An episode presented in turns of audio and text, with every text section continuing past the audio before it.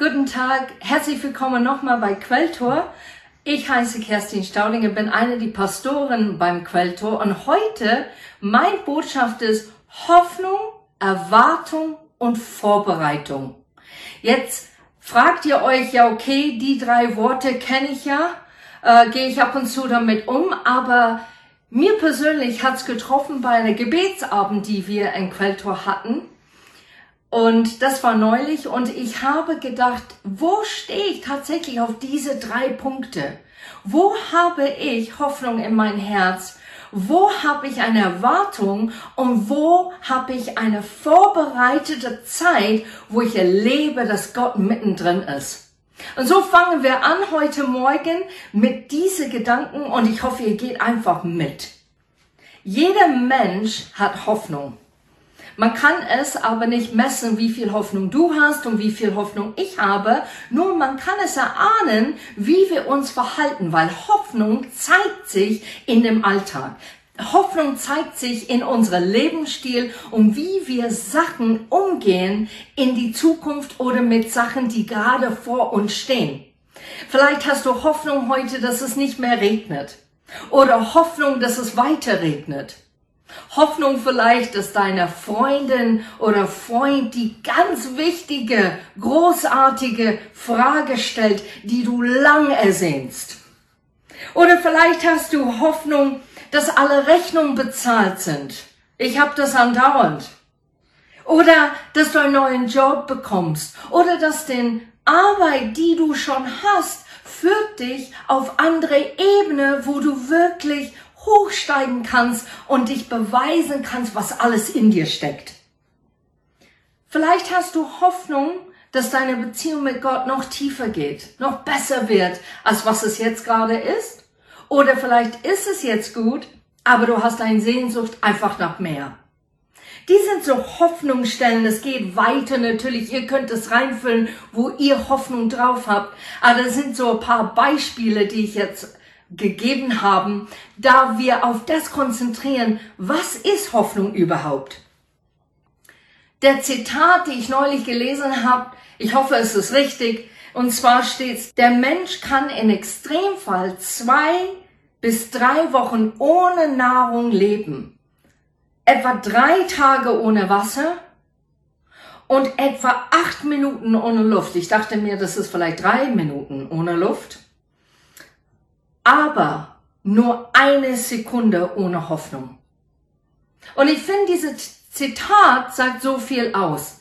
Wir können unter Extremfälle viel mehr machen, als wir denken, als wir sogar von uns erwarten. Aber wenn wir Hoffnung verlieren, das ist der Moment, wo wir richtig erleben, wo es bergab geht. Wir alle hoffen auf bessere Tage. Aber der Hoffnung, die Gott in uns hineinsetzen möchte, ist der erste Schritt zum Glauben. Es steht hier in Hebräer 11, Vers 1 und vielleicht kennst du diese Bibelvers auswendig. Glaube ist der tragende Grund für das, was man hofft. Und ich habe mir gedacht, bildlich, wie könnte man das darstellen? Es ist wie ein zweistöckige Torte. Der Grund ist Glaube und auf diese Glaube, diese Befestigung in Gott haben wir Hoffnung. Und wenn du Glaube hast als die erste Boden zum Torte, dann kannst du wirklich sehen mit Hoffnung und Zuversicht in die Zukunft. Wenn du aber zum Beispiel eine andere Hoffnung hast, dann möchte ich das so vergleichen, wieder mit einer Torte und der Fundament ist Zweifel. Der Fundament ist sehr wackelig. Das ist die erste Torte Boden und der heißt Zweifel. Und der zweite ist Hoffnung. Aber der Hoffnung wackelt andauernd, weil der Boden nicht fest ist, nicht voller Zuversicht ist, sondern immer wieder wagt, ist das der richtige Entscheidung? Ist das der richtige Weg? Hab ich wirklich den Mut und den Hoffnung weiterzugehen? Dann wird es gut gehen, wenn wir Hoffnung haben. Weil die Hoffnung, die wir brauchen, muss also zum Glauben führen und zwar mit Gott und an das, was er tun möchte und was er will. Und wir involvieren Gott bei jeder Entscheidung, die wir treffen und werden keine falsche Erwartungen von der Zukunft haben. Und deshalb brauchen wir diese Hoffnung, der richtige Trotte. Wir brauchen diese Hoffnung in Gott, weil die Hoffnung, die wir brauchen, muss also zum Glauben führen.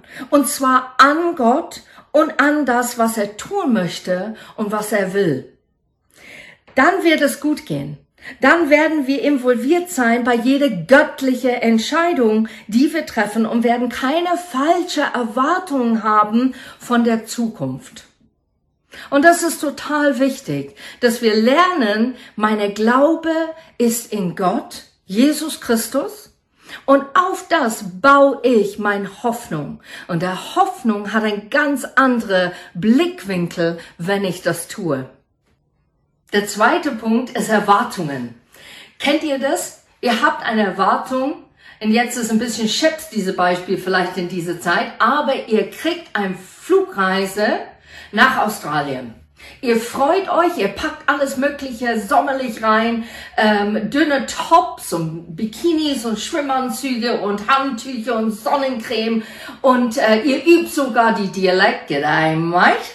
Und da geht ihr zum Flughafen, ihr reist nach Australien und merkt plötzlich, oh weia, es ist Winter dort. Und Winter in Australien ist frisch und kühl, es ist wie Frühling hier. Und ihr habt die falsche Sachen eingepackt. Eure Erwartung war Chips in dem Moment, weil ihr eine andere Vorstellung habt, wie es sein wird. Und ich habe jetzt einen Bibelvers für euch, den kennt ihr auch sicherlich, und zwar ist es in Psalm 121. Ab Vers 1, ich schaue hinauf zu den Bergen, wo kann ich Hilfe erwarten? Wisst ihr, was ihr tun müsst? Das erste Punkt im Vers 1, ihr müsst hochschauen. Ich fand das so wichtig, wenn du diesen Satz nimmst. Wir sollen hochschauen. Was tun wir, wenn wir Umstände versuchen auszutüfteln oder eine Problematik auszutüfteln, eine Lösung zu finden? Meistens schauen wir runter und konzentrieren wir uns auf diesen Punkt, weil wir müssen ganz genau hinschauen, damit eine Veränderung geschieht. Aber Gott ist ganz anders. Er sagt, nein, schaut hinauf zu den Bergen. Wo kommt deine Hilfe? Und das Tolle ist in 2, Vers 2 steht, meine Hilfe kommt von Herrn, der Himmel und Erde gemacht hat. Das ist der zweite Hinweis. Ich habe alles in Kontrolle. Ich bin der Gott, der alles geschaffen hat. Da möchte ich, dass du mich vertraust. Das ist für mich ein ermutigender Satz. Er hat Himmel und Erde geschaffen. Ich darf meine Probleme zu ihm geben, weil er hat eine Lösung. Und dann Vers 3, der Herr wird nicht zulassen, dass du fällst.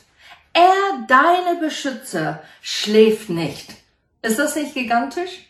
Mit Erwartungen in dein Herz kannst du 24-7 zu Gott gehen und bei ihm dein Herz ausschütten, was du für Erwartung hast, wie man Lösungen finden kann für das, wo du gerade drin steckst. Und Gott schläft nicht. Er schläft nicht. Warum? Weil er Gott ist. Er braucht nicht Schlaf. Er braucht nicht Erholung, weil er erholt ist. Der ist so eine gigantische Gott. Und ich möchte euch heute ermutigen, dass ihr diese Sätze wirklich verinnerlichen. Ich erhebe meinen Blick wo kommt meine Hilfe?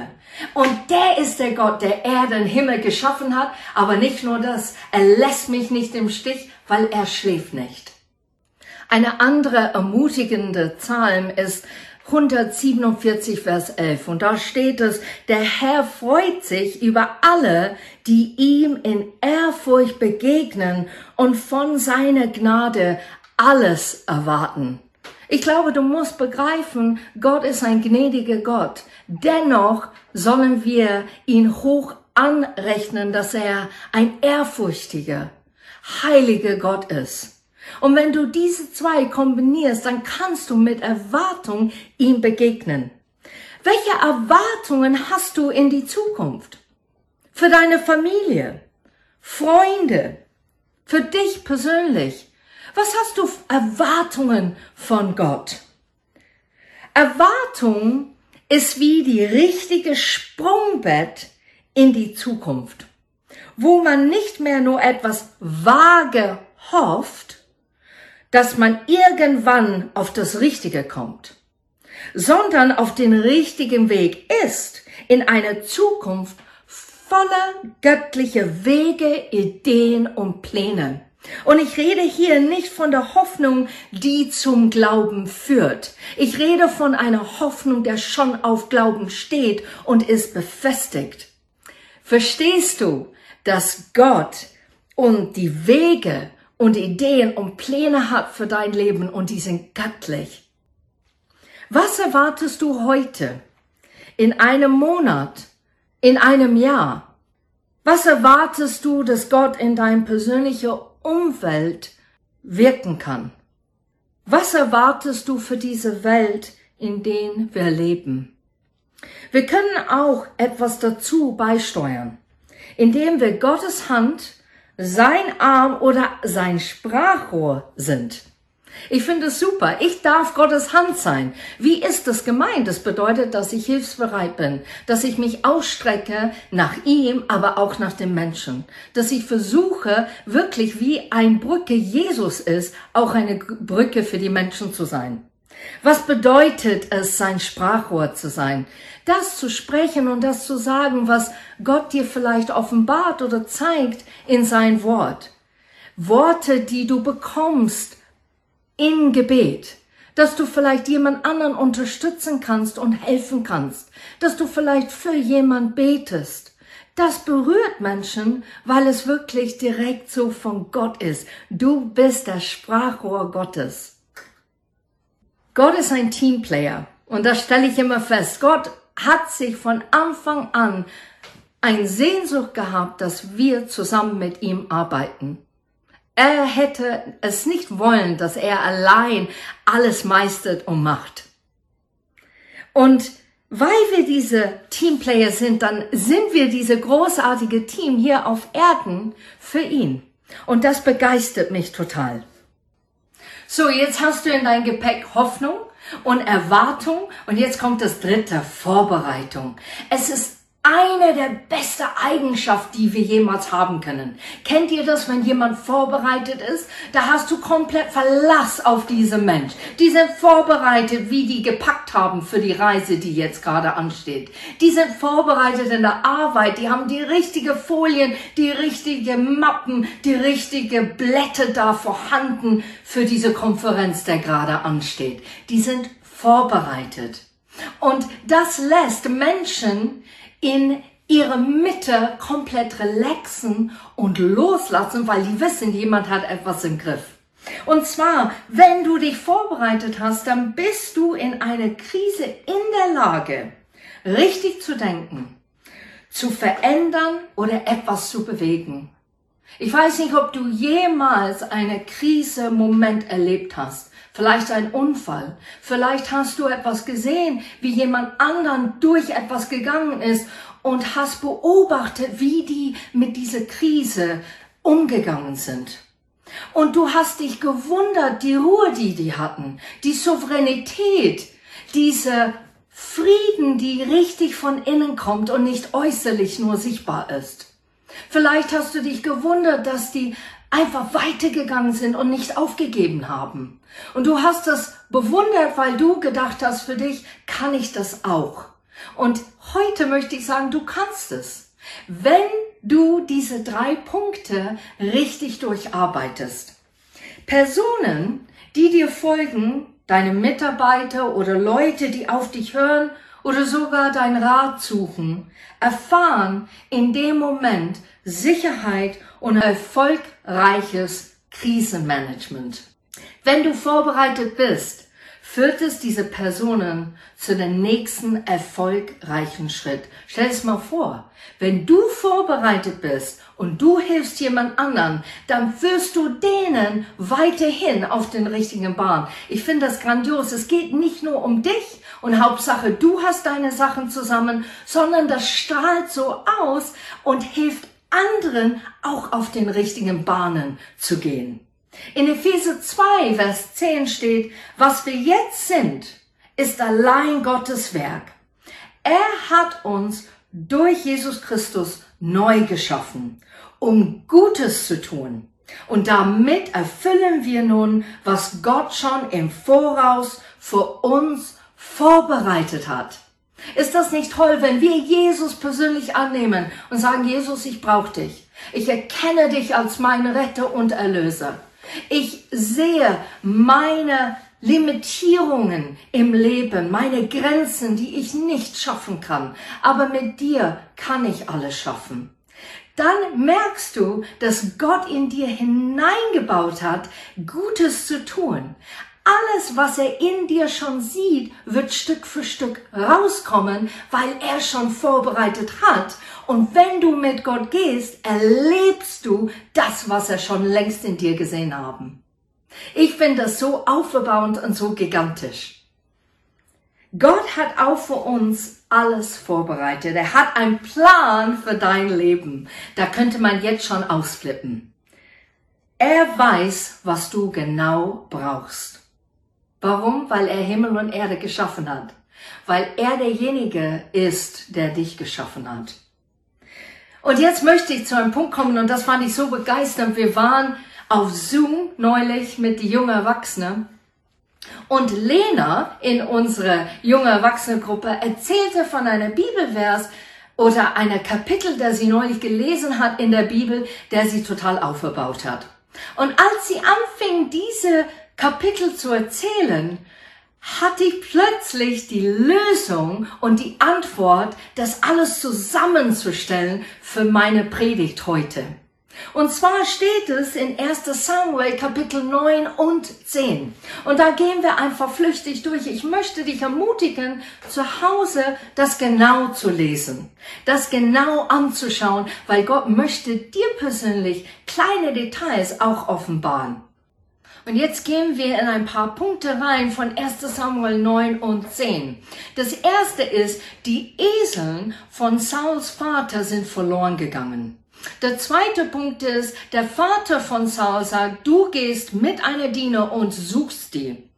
Und dann, weil Saul die Esel nicht findet, möchte in dem Moment aufgeben und sagen, okay, ich wiege jetzt ab. Ich finde die Esel nicht. Mein Vater macht sich jetzt bestimmt Sorgen. Ich kehre um. Und der Diener sagt was ganz Wichtiges.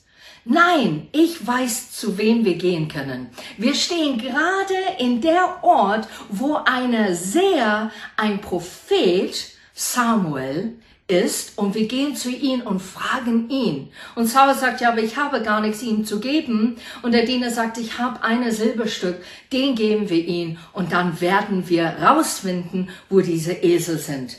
Ich möchte hier mit kurz sagen, wenn du Hoffnung nicht hast, Hoffnungslosigkeit herrscht oder dominiert momentan in dein Leben, dann ist es wichtig, dass du Leute um dich herum hast, der zeigt dir ein anderer Weg. Der sagt, gib die Hoffnung nicht auf, wir gehen jetzt hier, ich helfe dir dabei. Und so hat diese Diener, dieser Knecht das gemacht.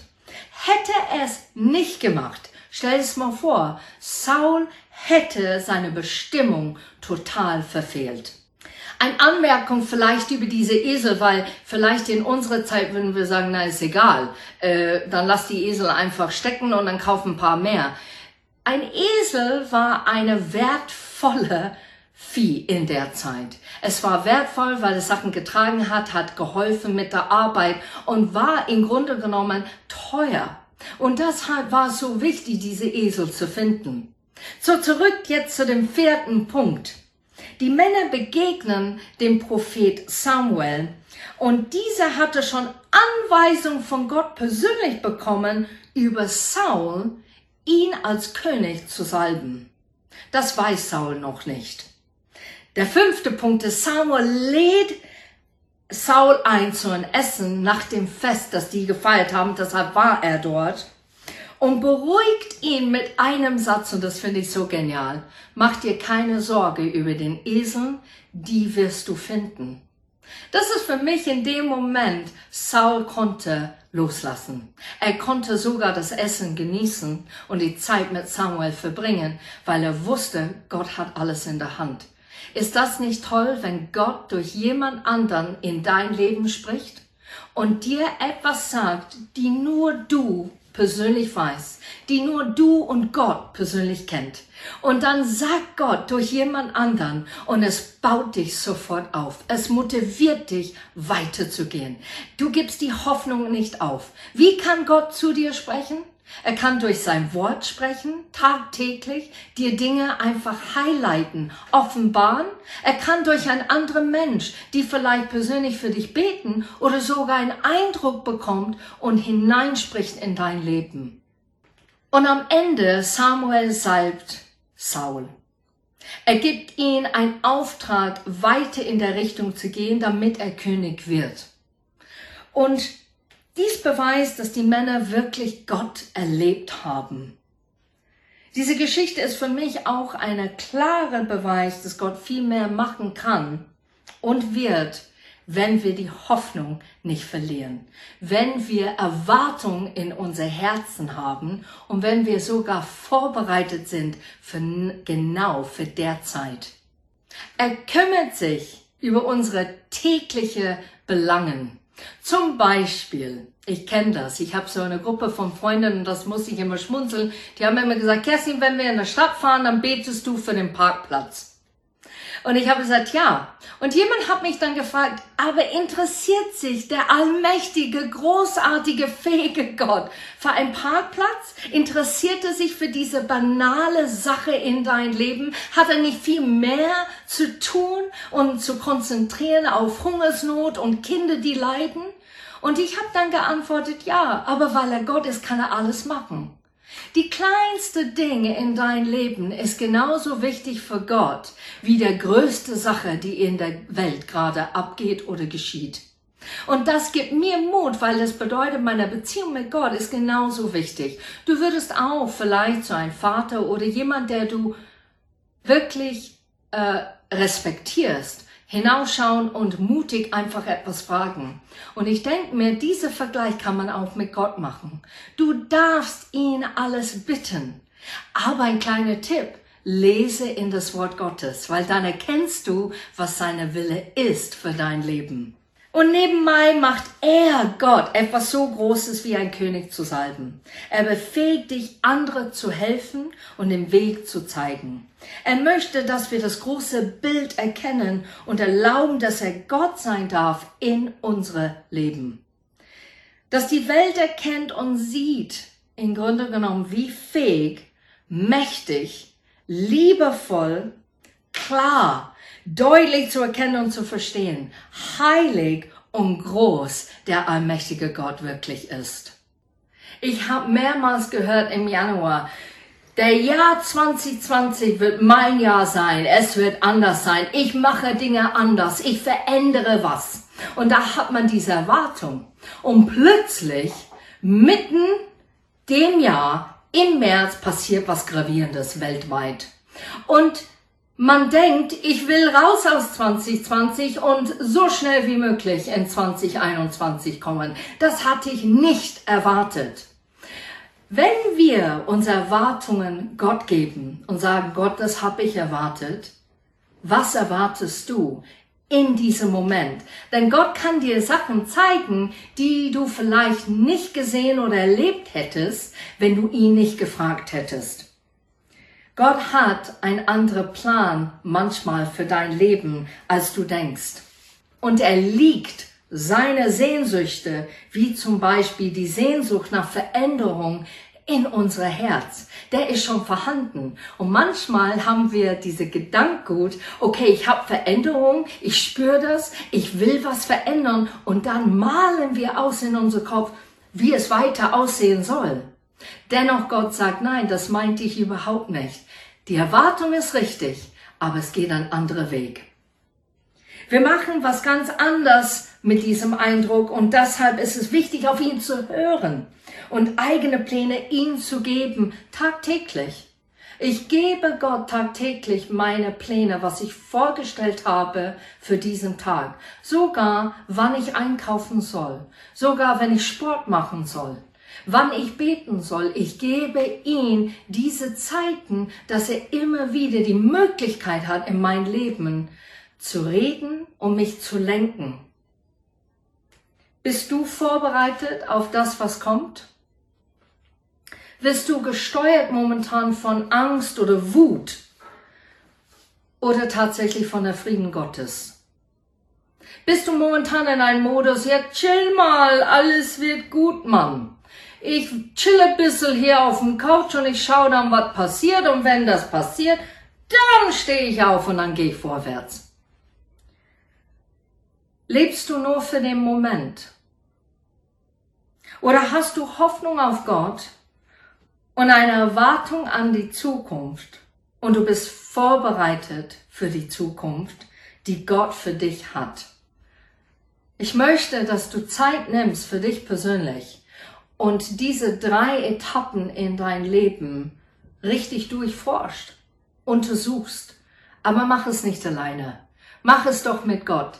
Weil er zeigt dir Dinge auf, wo du nicht als Versage siehst, sondern wo du Dinge verändern kannst. Wenn du mit mir beten möchtest, wäre super. Ich bete mal ganz kurz für euch. Vater, du bist so großartig und ich danke dir für diese drei wichtige Worte, die so viel Inhalt haben. Ich bete, dass du jeder einzelne Mensch, der das anschaut oder zuhört, ihre Leben dir widmen und auch Hoffnung wieder hat, die wirklich das tragende Fundamentstück Glauben, auf das steht diese Hoffnung. Ich bete, dass Menschen mit Erwartung im Leben hat und nicht mit einer Depression oder Hoffnungslosigkeit hinaufblicken und sehen, okay, es wird jetzt ganz, ganz schlimm werden, sondern mit der Erwartung, dass du ein Gott bist, der Sachen umdrehen kann und will. Und ich bete auch, dass wir vorbereitet sind. Hilf uns vorbereitet auf das, was der nächste Etappe ist für unsere persönliche Erleben. Dass wir nicht da schauen, was andere erleben, sondern dass wir schauen auf unsere Leben und sehen, dass du ein Gott bist, der ganz persönlich in uns arbeitet. Segne diese Woche, sprich zu uns und hilf uns, eine Hunger nach deinem Wort zu haben. In Jesu Namen. Amen. Ich wünsche euch eine gigantische Woche.